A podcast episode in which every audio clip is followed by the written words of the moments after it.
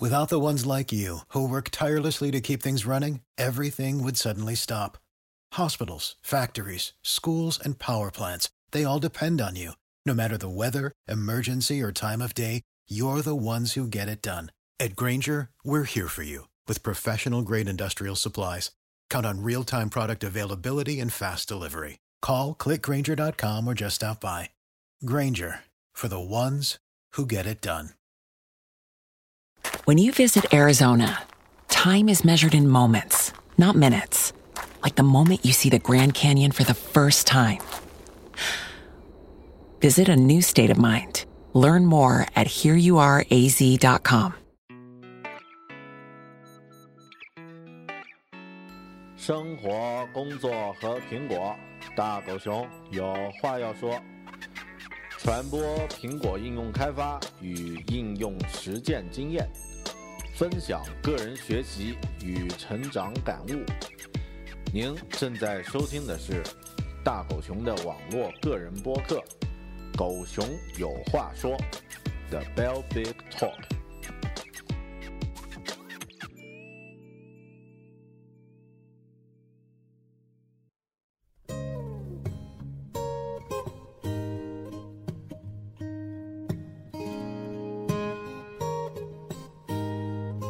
大家好，欢迎收听播客《狗熊有话说》，这里是云南昆明，我是主播大狗熊，向您问好。呃，今天咱们聊的一个话题呢，是一个很有趣的话题。这个话题的名字叫“抵制日本，从学习他们开始”。啊，那和我们这几天的这个整个这个国内的一些动态，国内国际的一些动态呢，有一点关系啊。那聊这个话题之前啊，我想先扯一下闲篇儿，那和大家分享一个好消息，在昨天，也就是九月十八日。我的这个狗熊有话说这个播客呢，啊，经过九期的死缠烂打、厚颜无耻的这个推广啊，啊，终于登上了这个呃苹果官方的 iTunes Store 的 iTunes 播客类推荐的首页，呃，那有一个专门制作的一个图标呢，也出现在了这个 iTunes 的这个首页界面上啊。当然，我是拍照存档留念了。啊，这个很高兴啊，这个没见过什么世面，登上首页很开心。呃，那当然很多有台的这个咱们的节目呢，也都纷纷在这个 iTunes 的首页上呢，呃，亮相啊。最明显的就是我们的这个《鬼影人间》啊，我们的这个刘诗阳石头老师制作的这个呃灵异节目《鬼影人间》登上了这个首页的大图推荐。然后呃，有台有的聊，有的聊播客呢，呃，也登上了这个大图的这个推荐的首页位置，啊，另外呢，就是 Tiny 老师的这个 Tiny for Voice 啊，他的个人播客呢，也一样登上了这个首页推荐，好，呃，那呃，谢谢大家的支持和鼓励啊，谢谢这个啊幕后的支持的朋友们。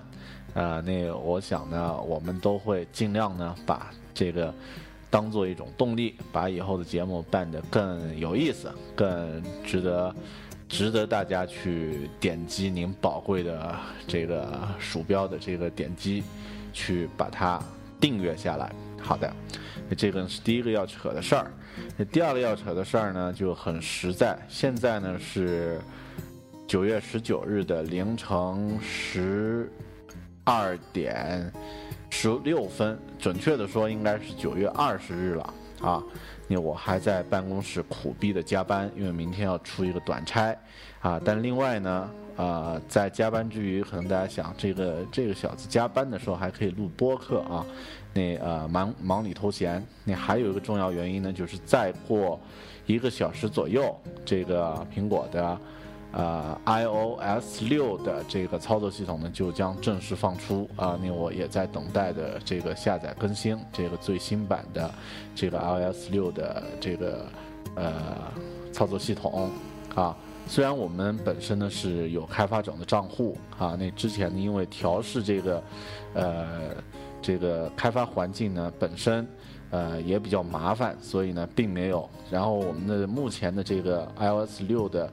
呃，更新的功能呢，并不影响我们现在在做的这个几个领域的这个 App 的开发，所以呢，我们也没有安装，包括最新版的这个 GM 版的这个 iOS 六呢，也并没有安装。啊，那实际上啊，呃，可以说正式版我们也是第一次开始这个开始用，所以呢，现在呢也正在等待。啊，大家听到这个播客的时候呢，应该我会已经在使用这个 iOS 六的这个版本了。那后面呢会有一些心得呢，啊，有机会的话和大家做一些分享。那这个呢是我们要闲扯的一个话题，啊，那接下来进入到咱们今天的主题，啊，抵制日本从学习他们开始。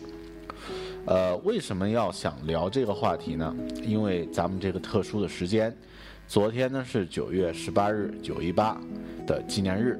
那啊，今天呢是九月十九日。那在前几天呀，九月十五、十六日呢，全国都呃这个掀起了一股这个反日的这个风潮，大家都在这个微博上、网络上，包括电视上看到了一些呃各地反日反的有点过分的这样的一些新闻报道。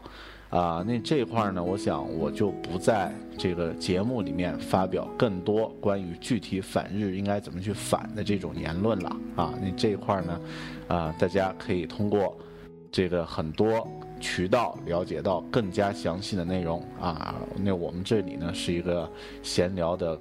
也不算科技类的播客，而只是一个个人分享的一个播客。那这块主题呢，咱们就不过多去讲。但是我要讲一讲我的观点。我的观点呢，可以借用一下这个微博上一句非常，呃，非常呃令人印象深刻的一句话啊。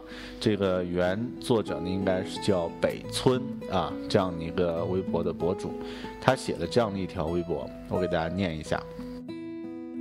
我是抗日派，可怎么抗日呢？你比日本国力强大，你就赢他了；你比日本教育搞得好，你就赢他了；你比日本善于学习，你就赢他了；你比日本更讲礼仪、更卫生，你就赢他了；你比日本更法治、更呃更民主，你就赢他了；你比日本更诚实、更守信，你就赢他了。你比日本更务实，你就赢他了；你比日本更认真、更守规矩，你就赢他了。好，是这样的一条微博。呃，那我们呃以前都读过中学课本里面有一句话啊，这个叫“师夷长技制夷”。那这句话呢，实际上啊，到今天呢，很多人已经把这个概念抛弃了，特别是这个啊。这个撺掇着反日的这个爱国青年们，啊，学习敌人或者说学习你的竞争对手，恰恰是最好的抵制或者赶超他们的一种最有效的一种手段。我们真正了解离我们这么近的一个国家吗？我想，如果呃。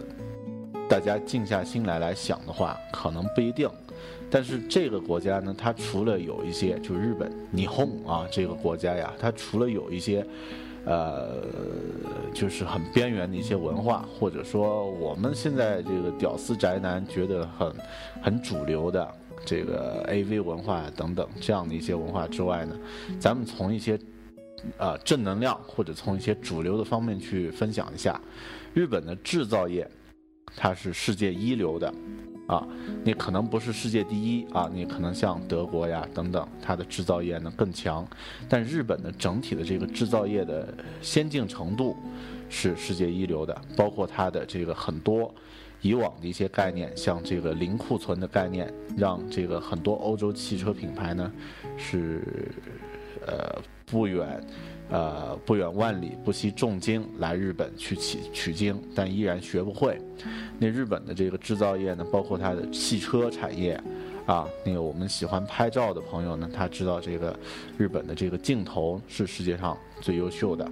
啊，然后这个呃日本的家用电器哈也是这个使用用户最广泛，然后口碑相对来说都比较好的这样的一些产业。日本的制造业呢非常非常牛，啊，就像前几天说这个，如果你要去呃拍摄记录一些视频的话。通常情况下，视频、照片啊，这样的一些东西，你要去呃记录影像资料的话，不论是专业的还是业余的，拿出来的这个设备啊，大部分都跟日本有那么一点关系。你这样的话，你不用日货，你怎么去反日呢？啊，你怎么去呃说我可以完完全全不用这个日本的产品呢？啊那第二呢，是咱们知道日本的文化产业呀，也是世界一流的，啊，那其他的多的不说，我们就举两个年轻朋友最喜欢的领域，游戏、动漫这两块呢，毫无疑问，啊，这个全球最发达的、最厉害的这个呃推广。特别是亚洲地区啊，亚洲地区最最发达、最厉害的，毫无疑问就是日本啊。当然，全球来说呢，美国呢也非常牛，但是这个日本呢，呃，也是世界一流的。那它每年呢向国外输出那么多的这个文化的这个产品啊，创造那么多的这个价值收益，那这些呢，实际上我们难道不应该去学吗？啊？那另外呢，像时尚界。当然也也有很多，比如服装设计的，或者一些这个品牌，一些这个呃三宅一生啊，这个他呃这个呃嗯川久保玲啊等等，很多非常优秀的这个呃设计品牌，它都是这个日本的国际一流的，也是我们呃可以学习的。那今天咱们聊的这一块呢，是抵制日本，从学习它开始，啊，我我想多聊一点关于设计行业的这样的一些内容。那像这个呃，日本的设计界在全球来说呢，也有它独一呃独特的一些地位。比方说像这个呃，我我们先从这个简单的方面先先聊一下，像这个呃。无印良品的这个设计总监袁元哉写的这个设计中的设计，你这本书呢，作为设计的这个，呃，喜欢设计或者从事这个设计行业的这个，呃，人员呢，一定要读。那里面呢有非常多的比较精辟的一些观点，哈。那像这个优衣库的总监、创意总监、这个艺术总监佐藤可士和他写的《超整理术》这本书呢。就是今天我想和大家分享的一个重点啊，那这个书呢也是作为设计师一定要去读的。好的，那呃刚刚说的这一堆呢，归根结底就是两句话：师夷长技以制夷。抵制日本，从学习他们开始。呃，那进入今天的主题的内容呢，就是这个。呃，一本书，这本书呢，就是刚刚我提到的这个佐藤可士和的《超整理术》。这本书呢，呃，我前上个月读完了以后，啊，这个感受比较深，啊，他的这个专门为这本书呢写做了一个思维导图，写了一篇读书笔记，花了这个两三个小时的时间，但我觉得非常的值得。那今天呢，再花一点时间，我们用一个播客来和大家分享一下。首先，先介绍一下这个佐藤可士和是谁。这个人名字很拗口，佐藤可士和啊。这个佐藤就是日本那种名字的佐藤，可士和，可呢啊可乐的可，武士的士，和平的和。呃，他是一九六五年出生于东京都练马区，是日本的平面设计师和创意指导、艺术指导。同时呢，他也是日本明治学院大学的客座教授，毕业于多摩美术大学的平面设计系。出大学就读，毕业后呢，进了一家广告公司，然后二零一零零年呢，离开公司，自行成立了一间工作室，叫 Samurai，就是武士的意思。然后呢，呃，就开始牛了。你之后呢？他做了很多很多这个不同领域类型的这个设计，包含了这个偶像团体的整体视觉设计啊，然后移动电话的设计，啊，优衣库的全球纽约全球旗舰店的创意指导，啊，然后国立新美术馆的标志设计等等等等啊，做了很多非常优秀的设计。那他的广告作品呢，有这个 Honda 的这个汽车。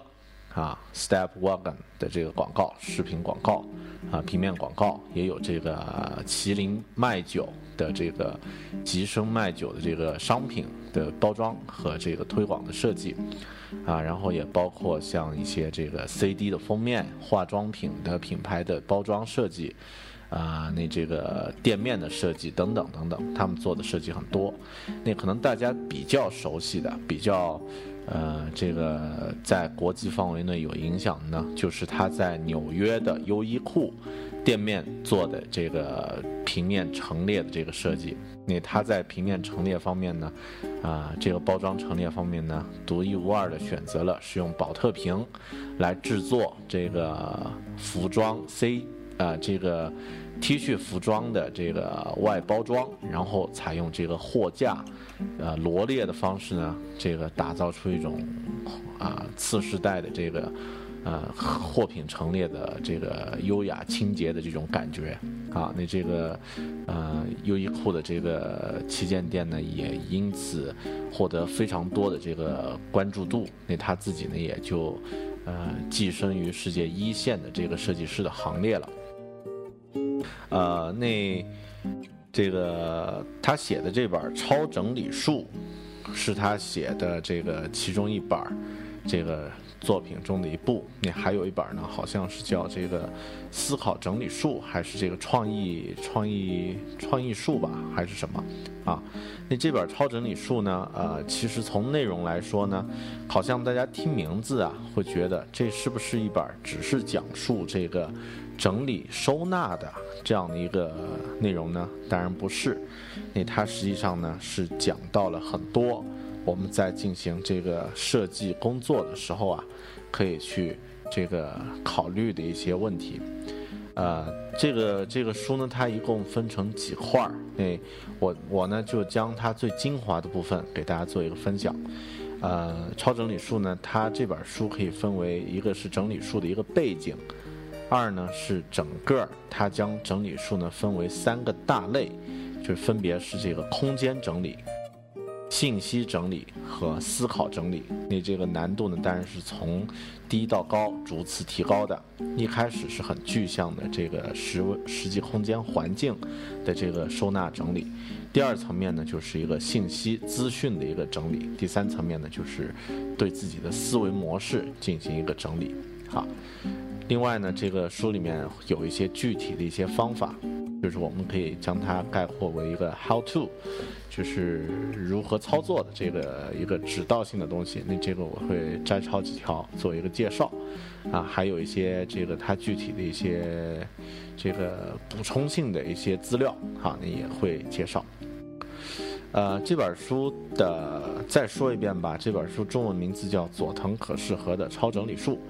英文名字呢叫 Kashiwa Sato's 呃 Ultimate Method for Researching the Essentials，呃就是佐藤可士和他的这个日日文名字叫 Kashiwa Sato 啊，那这个就是他的超整理术。咱们先从第一块开始来介入，就是整理术的背景。呃，那首先先知道什么是整理术，先不说这个“超”字啊，这个不管它是不是噱头，我们先来看一下书中给出来的一个定义：什么是整理？整理术不是生活小智慧，而是掌握传达内容的方法。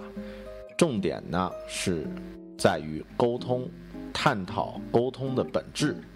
也就是说，整理是为了沟通而产生的。好，那这个是他对设计中的整理的定义啊，和我们传统的收纳不一样，大家一定搞清楚。他这里的这个是啊，我怎么又有上课的感觉了啊？那个啊，大家自动忽略我刚刚说这句话。呃，我们是个分享和聊天的博客啊，不是上课。嗯，这是他的定义。就是说，呃，讨论沟通的本质才是整理的目的。那为什么需要整理术呢？它归纳了四条。嗯，第一个原因，为什么需要整理术？世界的现状是混沌而极度复杂的，这个是第一个原因。这个我想我们在现代社会生活的人都有这样的一个体会。我们现在关心的这个地理范围呢，不再只是几十公里的平方公里的一个半径，而是这个以世界为单位的啊。你喜欢的明星可能会是这个英国的、韩国的啊，你关注的话题呢，也可能会是日本的、澳大利亚的，所以。啊，再加上每个人呢，除了面对一个虚呃一个现实的世界之外，还需要面对一个虚拟的世界，网络世界。你这个世界就非常复杂，而且很多事事情呢是在不停的变化，啊，这个是第一个原因。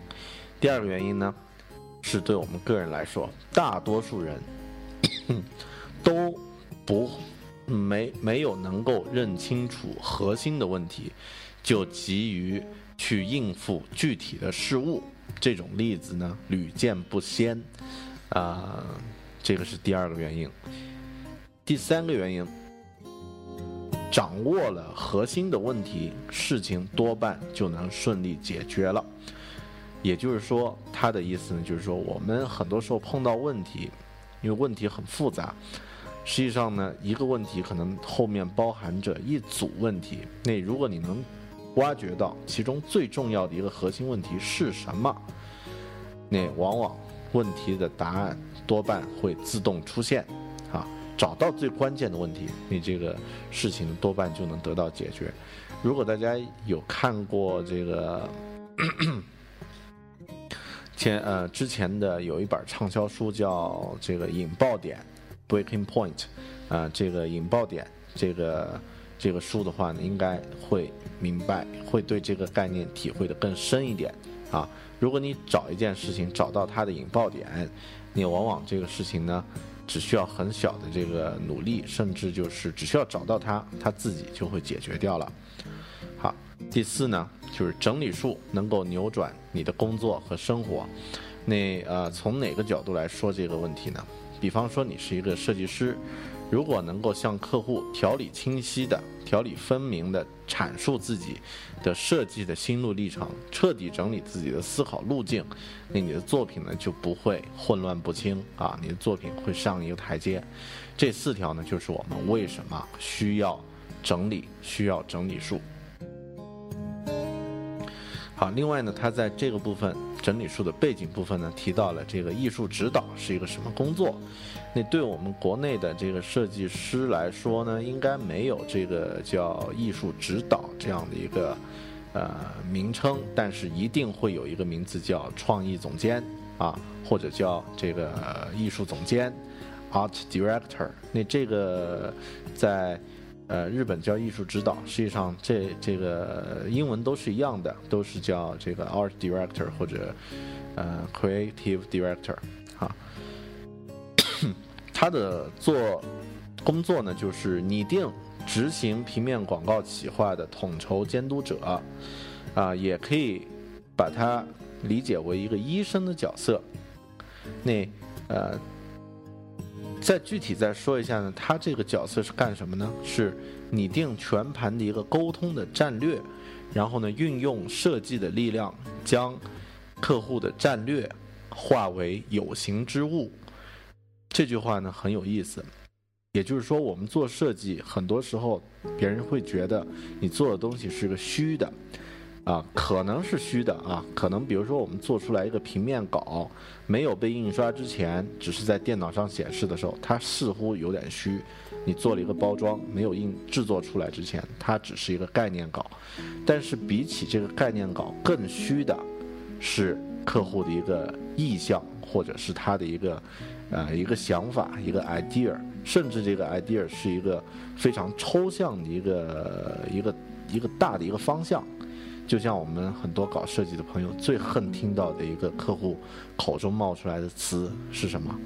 大气，最讨厌听到这这个词啊！我我希望我的作品做的大气一点儿。那实际上这个客户自己的这个需求呢，需要这个艺术总监啊，艺术指导这个这个呃岗位的这个人物去为他做一个规划，把他的这个战略需求提炼出来，通过沟通提炼出来，最终呢变成一个设计稿。那这个设计稿呢，实际上才是一个实。实实在在的一个东西啊，有形之物。嗯，那艺术设计的本质呢，是通过整理、发掘最重要的关键，再加以琢磨、设计，最终将信息完美的传达给观者。广告策划的本质不在于自我表现，而是如何将信息传达给他人。那这块呢是这本书，也就是这个整理术的一个大的一个背景，啊，好枯燥啊！那现在咱们来聊点干货，啊，就是这个空间整理，它的这个整理术的第一层面，空间整理。空间整理呢分成很多啊，我这个在这儿尽量多的呃表达一下我读书笔记里面的内容。那呃，空间整理的目的呢，是在于创造一个舒适的工作环境。那它的理呃理论呢是认为，人的精神呢极易受视觉左右，视线里的杂物一多，注意力自然会涣散，啊，所以我们需要去集中自己的注意力。最理想的状态呢是不但把空间收拾整齐，而且完全掌握物品的摆放位置。那这句话呢，让我躺着也中枪，因为我经常会找东西找半天，耽搁自己的效率啊。这个很多时候找一个资料的时间，远远比使用它的时间花的要长啊。那这样的一个状态呢，是需要进行一个空间整理的。那他呃给出了几个非常优秀的一个 很实用的一些建议。第一条呢，是从随身的公文包整理开始。他举了一个例子，佐藤可士和这个人是一个日本著名设计公司的这个艺术总监。大家觉得这样的一个职业的人，他出门上班的时候会带些什么样的这个工作工具？答案是，他是空手出门工作。没有想到吧？他不带公文包，这个人他出门工作的时候只带着手机、住家的钥匙、一个卡片包和几张零钱。啊，为什么会 这个能够做到这一点呢？他很用心的去优化了自己的一个这个携带物品的数量，所带的每一个物品呢，如果能够有替代品，能够有这个替代品呢，就可以把。它减到最低，那最后呢，他选出来这几项呢，是自己一定要携带的啊啊！那我这个时候突然想起前段时间看那个呃这个影科技上面发了一个新闻，就是苹果的这个联合创始人啊，这个史蒂夫沃兹尼亚克 （Steve Wozniak），沃兹就是我们经常喊的这个沃兹。啊，那大胖子，他出门的时候呢，带了一大堆电子设备啊，iPhone 一两，iPhone 两个，这个 Touch 一个，呃，键盘，这个什么呃，这个显示显示设备啊，充电器乱七八糟，充电器都带了好几根儿，啊，那这个一大包东西非常重，笔记本电脑呀，iPad 呀，一堆东西，啊，那反过来呢，这个佐藤可士和他是空手出门，啊，他。这个具体怎么去优化的，大家可以这个自己去想一下。如果你愿意的话，你一定可以把自己携带的物品减少。啊，他这里呢给出了几个呃，我觉得非常有意思的这个观点。第一个观点呢是空手这种状态呢带来出乎意料的解放感。如果你不需要带一个厚厚的公文包，你是空手出行的话呢，可能会有更多的可能性啊。然后你的这个心境状态呢是非常放松的，啊，我非常赞同他这个观点，因为有的时候呢，我自己也是这样，如果尽量携带小一点的包，这个或者是甚至是不带包出门的话，你的这个状态会非常轻松啊，不只是这个物理上的、生理上的这种可以少携带物品，更多是一个心理上的一个一个解放感。第二个观点呢是，舍弃是与不安的战战斗啊，呃，也就是说我们。很多时候带那么多物品呢，是出于一个安安全感的一个考虑。那如果你能够舍去这个一这个物品的话，实际上是和一种没有安全感的这种担心呢进行战斗。如果你能够战胜这种，呃，对安全感的这个恐惧的话呢，你就能获得一种解放的感觉。啊，这个观点呢非常新颖，我想大家可以深入的体会一下。那他提出了一些建议。第一个建议呢，就是说，每天一回家就将包里的物品呢全部放在桌上一字摆开，然后呢按照重要程度来排序，啊，那这个摆的这个状态很重要，就是一字排开啊，这个是一个线性的排列方式。比方说你的包呀，你啊你的这个钱包呀、钢笔呀、手机呀这些，就把它全部放出来，然后按照重要程度来排序。手机最重要吗？好的，那就放到第一。钱包第二重要吗？好的，那就放到第二。呃，这个接下来哪个最重要？比方说家门钥匙，可能它比手机还要重要，你这个家门钥匙就放到这个第一。嗯，这个呢是一个一个一个操作方式，也就是说你要先将自己的这个重要的物品进行排序，才能够知道。你的这个哪些物品你是可以舍弃的，而不是随便就说这个我可以舍掉，你就舍掉了啊。你排序呢有一些技巧，第一呢就是彻底比较功能类似的物品，比方说手呃 iPhone 和 iPad，如果你这次出门的时候不一定用到 iPad 上的一个功能的话，你可以用 iPhone 上的功能来代替它的话，你就不用带 iPad 了，就带一个 iPhone 就行了。第二呢是这个第二个技巧呢是根据时间、地点和场合来考虑，啊，因为每次出门或者每天的这个状态呢不一样，根据这个来考虑。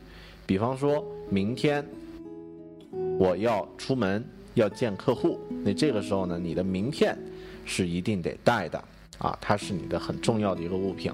但如果明天我的工作呢是在办公室进行工作，不外出。啊，不见任何陌生人，啊，只是在面对电脑进行这个案头工作的话，那我只需要我名片我就不用带都可以，它不是一个重要物品了。好，根据时间、地点、场合来考虑。呃，接下来一个观点呢是舍弃是和暂且进行战斗，啊，这个观点也很新新颖。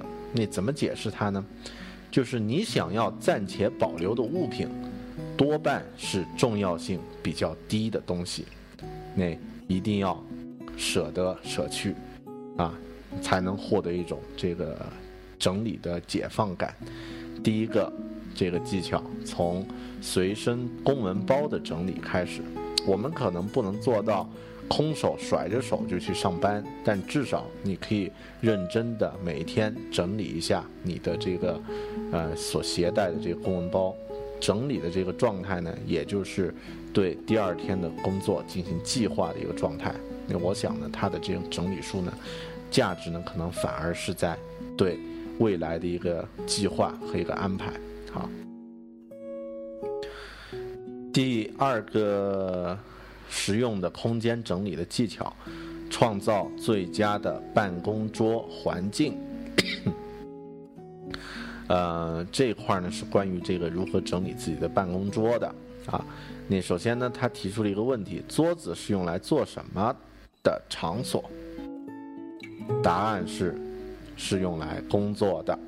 那所以呢，只应该摆放非摆不可的东西啊。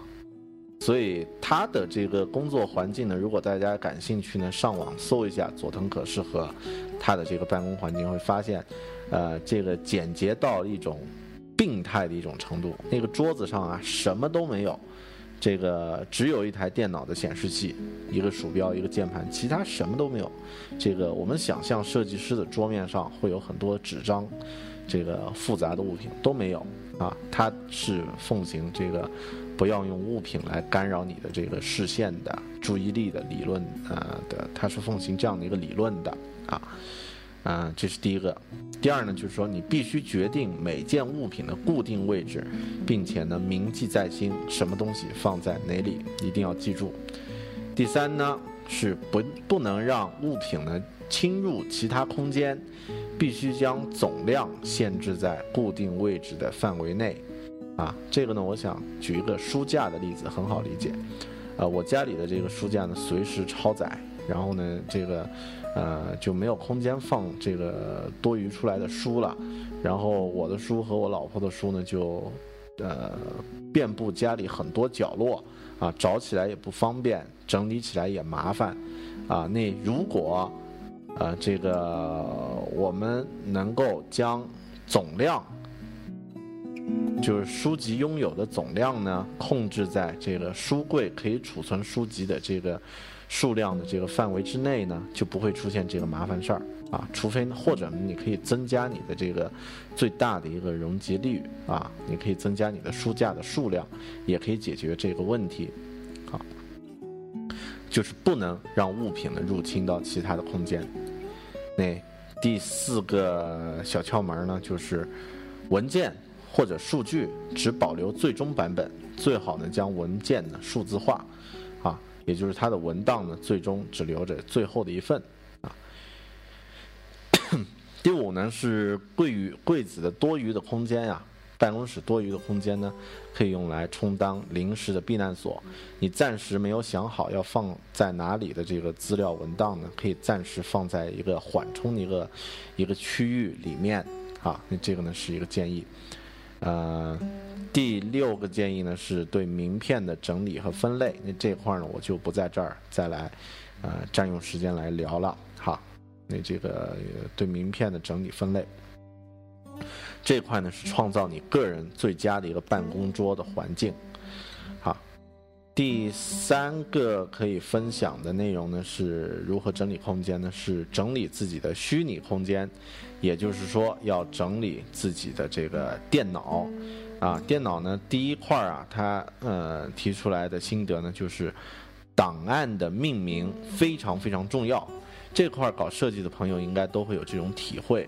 在做项目的时候，我们的设计的版本呢，经常都会改。比方说，你交了一个稿，叫这个封面设计，这个完成稿，好，给到客户看了，客户说这儿这儿这儿再修改一下。好，你第二天修改了，说，呃，重新取了一个文件叫封面设计完成稿二，啊，第三天呢又改了一下，变成封面设计最终稿，啊，最终稿最最终稿啊，这个绝对不会改稿啊，那这个这种名字实际上都不规范，那你可以用日期来进行这个管理啊，比如封面设计斜杠零九幺九，那这个就表示是九月十九日。做的这个设计，再来一杠，这个大狗熊啊，表示这个，呃，这个文件的制作者是大狗熊啊，甚至你还可以标注一下其他更多的一些信息。如果隔上个两三个月，你再来回来再看一个名为呃封面设计斜杠零九幺九斜杠大狗熊这样的一个文件，肯定要比你取一个叫新建文件夹二最终设计稿。呃，中中中这样的这个文件呢，要好得多，要这个要要看起来要友善的多。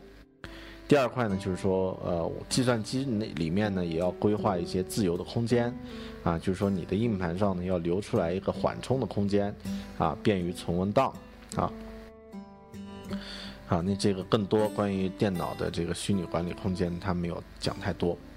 呃，接下来呢是这个如何利用。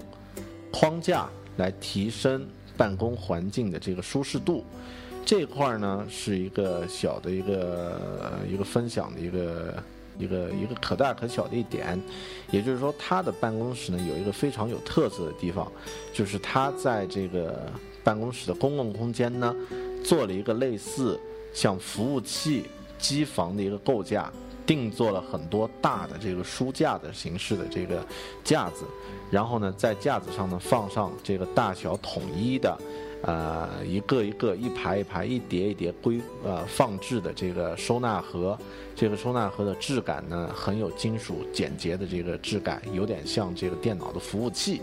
然后呢，我们都知道啊，设计工作室呢，你的这个呃物品呢会有很多种，比方说客户拿过来的这个呃模型样品啊，这个呃色料的这个布板啊，这个包装的这个小样，那这些东西呢，如果在传统的这个设计工作室呢，可能会有一个收纳的一个柜子来装来放。那这个柜子你看上去呢，东西是琳琅满目的。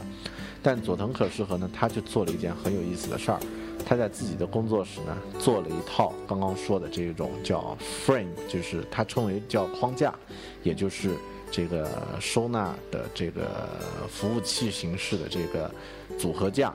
然后把所有的这些小件物品呢，都放在这个呃架子的这个收纳盒里面，啊，就有点类似这个项目的服务器了，啊，那它使用这个呃这个框架呢，呃也很有讲究，就是说，首先呢，这些物品放进这个箱子里呢，完全你就可以掌握一个整体的印象。这个感觉呢就非常的悬，也就是说这些物品散泛着的时候呢，你看到的都是局部的东西。当这些物品都放到这个框架里面的时候呢，你可能能够获得一些更加直观的、更加全面和整体的一些对项目的把握。啊，那这一点呢我还没有体会到，因为我们自己没有试过啊，不知道是什么样子。啊，那另外一点很很值得学习的就是所有。放在这个箱子里，框架箱子里面的这个，呃，信息和物品呢都是共享的，也就是说，这套呃所有的文档啊，只需要存一份，呃，每个员工呢都可以去看。比方说，你做完一个设计稿的一个最终稿的打印稿，放在这个框架里面，那只有这一份，那每个人呢去看的这个内容呢都是同样的。就不会出现信息的偏差，也不会说因为某个员工今天请病假了，他手上的文件我就看不了，不会有这种问题。嗯，那他的这个方法呢，我觉得可以这么归纳一下啊，就咱们现在呢，很多时候都在强调一个很虚的词，叫存在感，就是说你可以通过体现个性，展现出。物品不同的个性呢，来表现出它的一种存在感。但是呢，如果用一个箱子的这个形式来把它统一之后，把这些物品全部放到箱子里之后呢，这个箱这个物品和箱子的存在感啊都会消失了。这个会给我们带来一个什么好处？就是你的注意力会非常非常的集中，你不会去想。这个设计稿还有几个稿，或者这个样品还有几种其不同的形式，而是会更能够把注意力集中在表面现象之外的一些更深层次的这个对这个项目的思考上。所以这一点呢，我觉得他这个方法呢真的是非常的好，但我自己还没有开始试啊，那以后可能会在我们自己的这个办公室里面尝试一下。那这个呢是他。给出来的这个空间整理的一些小诀窍啊，或者他自己的一些方法，从这个收公文包的整理，到这个办公桌的整理，到这个电脑空间的整理，到这个呃 整体的这个办公环境的这个呃物品的全呃整体收纳啊，整体整理，你都给出了一些很具体的一些建议。呃，最后呢，他也提到了空间整理呢有几个要点要遵守的。第一呢，就是说，呃，你先要确定一个积极的目标，为什么要整理？整理的目的呢是通过营造清爽的空间，提升工作效率，规避工作风险，这个是你的目标。第二呢，就是说整理啊是一场自身不安和暂且心态的战战斗。需要有舍弃的这个勇气，要能够舍弃啊！你如何能够舍弃呢？你得先设定优先的排排序，排序就非常重要。第三呢，就是说要维持整理的状态呢，你必须定期的重新检视这个呃和回顾所有的内容。第四呢，就是说物品要放在固定的位置，用完立刻归位，然后要有这个这个缓冲的避难空间。第五呢，就是说通过决定这个呃办公环境的这个外框。统一规格就可以让分类呢变得更加简单明了。啊，如果能够把空间整理运用到自己的工作中，应该可以让自己的这个状态更加好。好，那这个呢是他总结的第一条，第一个层面整理的第一层面空间整理。接下来他分享了整理的第二层面信息整理。信息整理的这个要点呢，啊，这个操作方式呢是这样的，就是说，你对信息提出观点，然后探究信息本质，探究问题本质，那这个呢就是信息整理。啊，导入观点的最终目标是导出远景，也就是说事物的应有面貌，这个是信息整理的一个目的。啊，听起来有点虚。那我们呃看一下他如何解释的，啊，如何这个导出远景或者导入观点呢？重点呢是在于在对方心中构建形象，这一点呢非常重要。啊，那如何找出远景呢？是客户真正想达成的目标，这个才是他的远景。啊，那第三个论据呢，就是一旦你确定了观点，就能够看到。这个远景，啊，然后他给了一个小技巧，就是网络是学习导入观点的最佳的工具，比方说 Google，比方说 iTunes，都是这个非常优秀的导入观点的工具。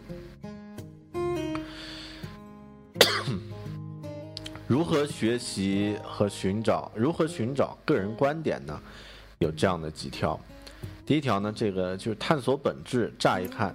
好像是要深入事物，实际呢是不断的远离，有点像我们画画啊，啊，那要做到一个退一步观察的这样的一个状态，那有一个专有的词叫 detachment，就是超然的状状态，啊，你要才能远离才能够客观，好，那这个呢是一点。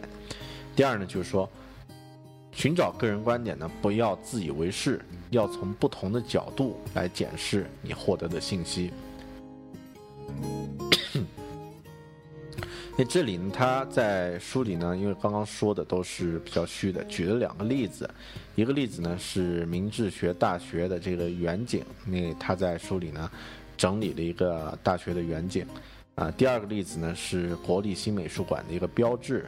那也是解读观点的这个实例，呃，好的，不说了啊，这一块大家感兴趣去看一看书吧，啊，这个书挺好的，嗯，那这个，呃，最后他给了一个非常非常有用的，对设计师非常有用的一个一个一个方法，就是我们设计师如何能够寻找到一个观点，比方说你做了一个设计稿，你如何来。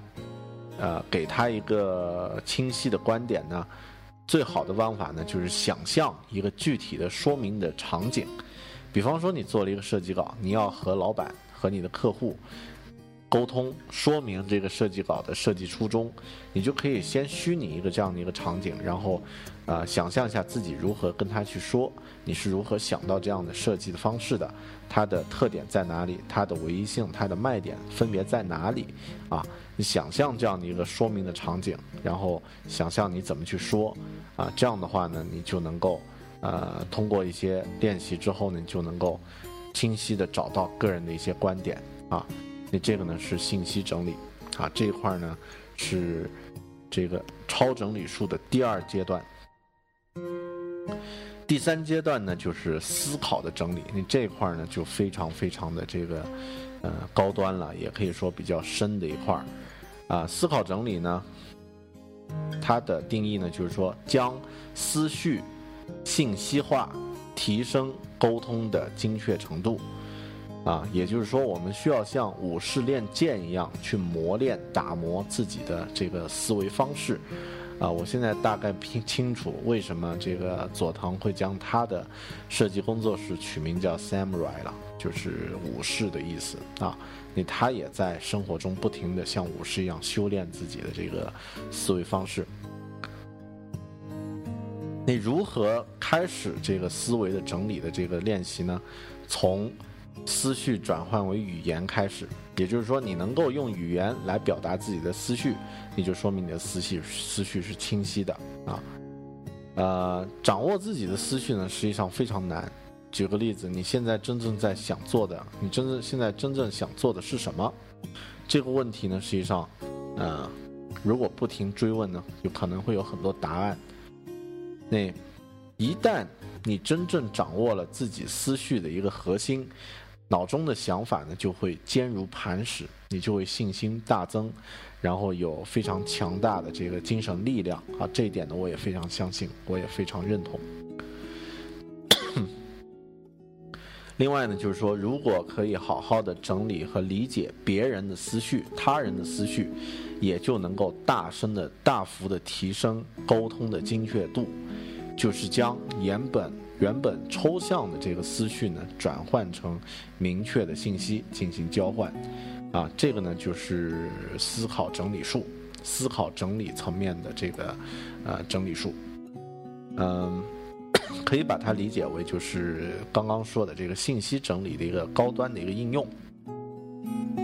那这里呢，啊，都比较虚，我举他书里的几个例子吧，来说明这个问题。第一个例子呢是这个，呃，他为 Docomo 就日本的一个手机品牌呢做了一个手机，这个手机是直线和方块形状的。然后呢，后面他提出这个，呃，设计想法之后呢，只是一个潜意识。那这个时候他就不停地向自己询问，向对方询问，然后为什么为什么自己要做这个直线的东西啊？然后要做这个直线感的这个手机。最后呢，发现他是想做这个一个定定义是纯净的这个手机。你这个这个词呢，实际上有点类似像我们做广告的时候提炼出一个 slogan，体现出一个创意。后面呢，他提炼出这个创意来说，大家都觉得他是找到一个很具体的一个点了，就是说我们想做的就是纯净的手机。这个 Docomo 这款手机做出来，这个这个感觉就是一款纯净的手机。然后它这个想出来这个词呢，也非常利于传播。在新闻发布会上呢，他只他只说了一句话：“我们想做纯净的手机，我们做纯净的手机，OK 了啊！”这个全日本的这个报纸啊，这些都会用这个这个词来定义这个品牌，那它的这个传播工作呢，就就达到效果了啊！所以这个是思考整理的一个案例。那另外呢，他还这个举了另外一个例子，就是这个呃。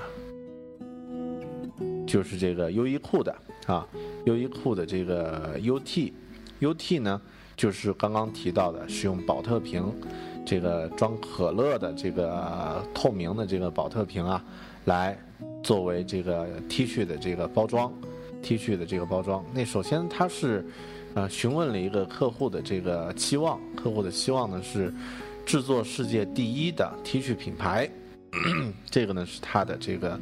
呃，客户的期望，那这个时候他就，呃，分析之后啊，确定呢首要的工作，首要工作呢就是整理大量的 T 恤，将它们分别包装化，方便处理。这个时候呢，要设计一整套这个选购的方法，啊，也就是选购 T 恤对这个客户来说呢，才能够实现这个选购 T 恤做的这个流程做的最好，才能够实现。这个制作一流 T 恤品牌的这样的一个目标，啊，那他就想了很多方法，最后呢选择了使用宝特瓶来作为这个 T 恤的包装和陈列，切换了另外一个角度去想这个问题，就想通了，啊，然后这个用陈列来表达信息，表达这是一种全新的商业模式，是世界第一。你如果你有创新，别人都没做过，你做了，你肯定你就是第一嘛，就是世界第一嘛。所以这个呢，也是一个，呃，这个非常成功的一个案例啊。这个 UT 的这个优衣库 UT 子品牌的这个呃宝特瓶式陈列方式和选购法。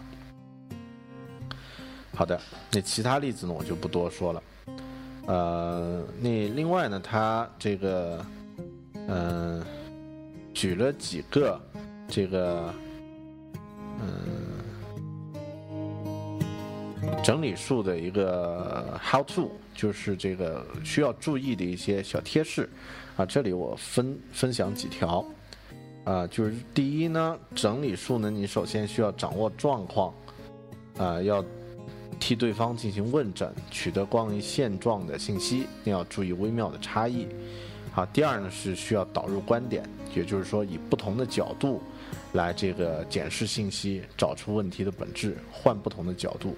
啊，第三呢是设定课题，为了这个解决问题呢，设计一些必须处理的课题，啊，从正面的角度去去想，啊，呃，从负面的角度去想，不同的角度去去考虑这个问题，啊，好，这一点说起来也有点虚。好，最后呢，这个摘抄书中的有几条这个。呃，比较值得我们去这个体会一下的这个语录啊，这个书里的这个摘抄的这个文字。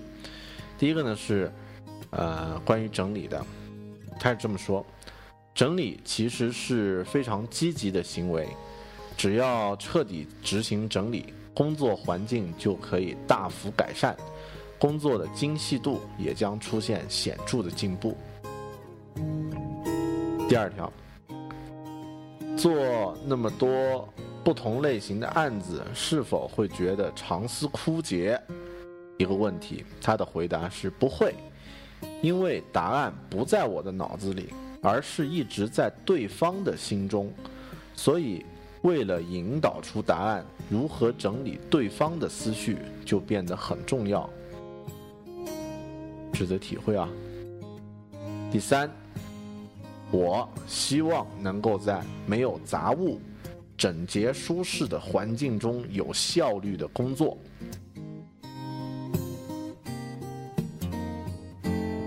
好的，那这个呢是他的一些这个语录。那另外呢还补充了一些呃内容，啊，包括像这个整理找出全新观点。就能查阅，就能察觉易经一直没有发现的事物，让视野变得清晰，并且获得许多积极的发现。整理术是找出事物应有面貌的一种方法，啊，也就是找出事物的核心问题的一种方法。呃，如果找到了优异的观点，即使只是基于该观点。变更要素的排序，甚至就可以直接成为问题的答案。嗯，佐藤可士和他做的很多项目，他在书里也说了，我也读出了这样的一个感觉了。他并没有创造任何新的概念，而是站在不同的角度，各种不同的角度去检视。他在替客户问诊的时候所获得的信息，啊，那如果因为寻不着好点子而悲观的时候呢，可以先重新整视、整理、检视眼前的材料，只要整理掌握了现有信息，多半呢就能解决问题。解决问题的线索必然是在对象的内心。只有站在优异的观点去整理对象，就能够解决问题的走向，答案呢就近在眼前啊！这一块儿才是整理术真正的这个作用。呃，我不知道这个因为用呃这个播客这个形式呢，只能用语音这个方式来分享，我不知道大家。听了刚刚那堆呃枯燥到死的这个文字的描述，会不会这个呃对这个播客呢产生非常差的一个一个印象？你实际上呢呃就是特别像刚刚最后提到的几点啊，如果我们真正能够用心去体会的话呢，的确可以感受得到整理对设计师磨练自己的这个思维模式和信息的这个掌控能力的重要性啊。呃，那另外，如果大家感兴趣呢，可以上网查一查这个佐藤可士和做过的一些设计的案例。啊，那最优秀的四个案例，那分别是这个优衣库的纽约旗舰店，啊，这块儿呢直接访问他的个人网站，上面有一个链接啊，可以或者你直接搜这个 Uniqlo，就优衣库纽约旗舰店，就可以在网络上搜得到了。啊，那另外一个案例呢，就是他自己的工作室，也就是说，刚刚说的那个空间整理的那个那个内容呢，就来自他对自己工作室整理的一个一个心得感悟。大家可以上网搜一下 Samurai 工作室，啊，S A M U R A I 这个 Samurai 工作室。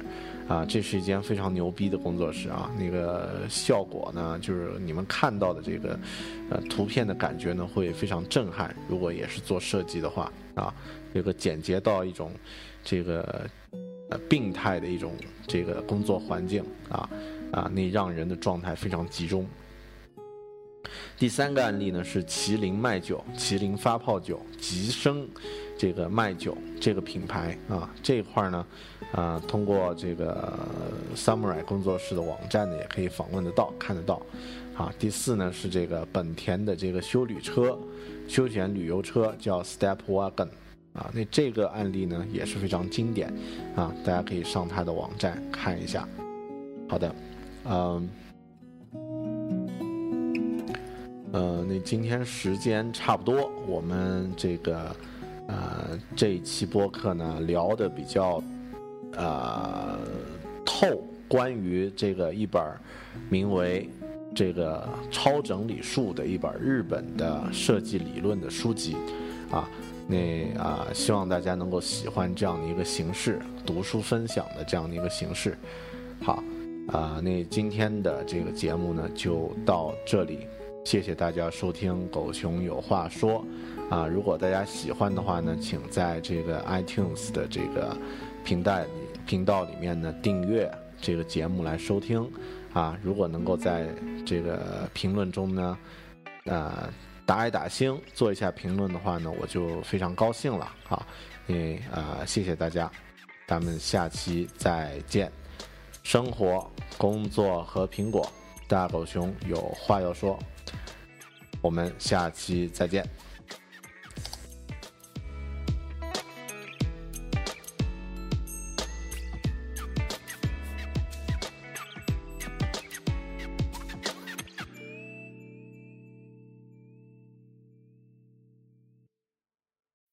When you need mealtime inspiration, it's worth shopping Kroger, where you'll find over 30,000 mouthwatering choices that excite your inner foodie. And no matter what tasty choice you make, you'll enjoy our everyday low prices, plus extra ways to save, like digital coupons worth over $600 each week. You can also save up to $1 off per gallon at the pump with fuel points. More savings and more inspiring flavors make shopping Kroger worth it every time. Kroger, fresh for everyone. Fuel restrictions apply.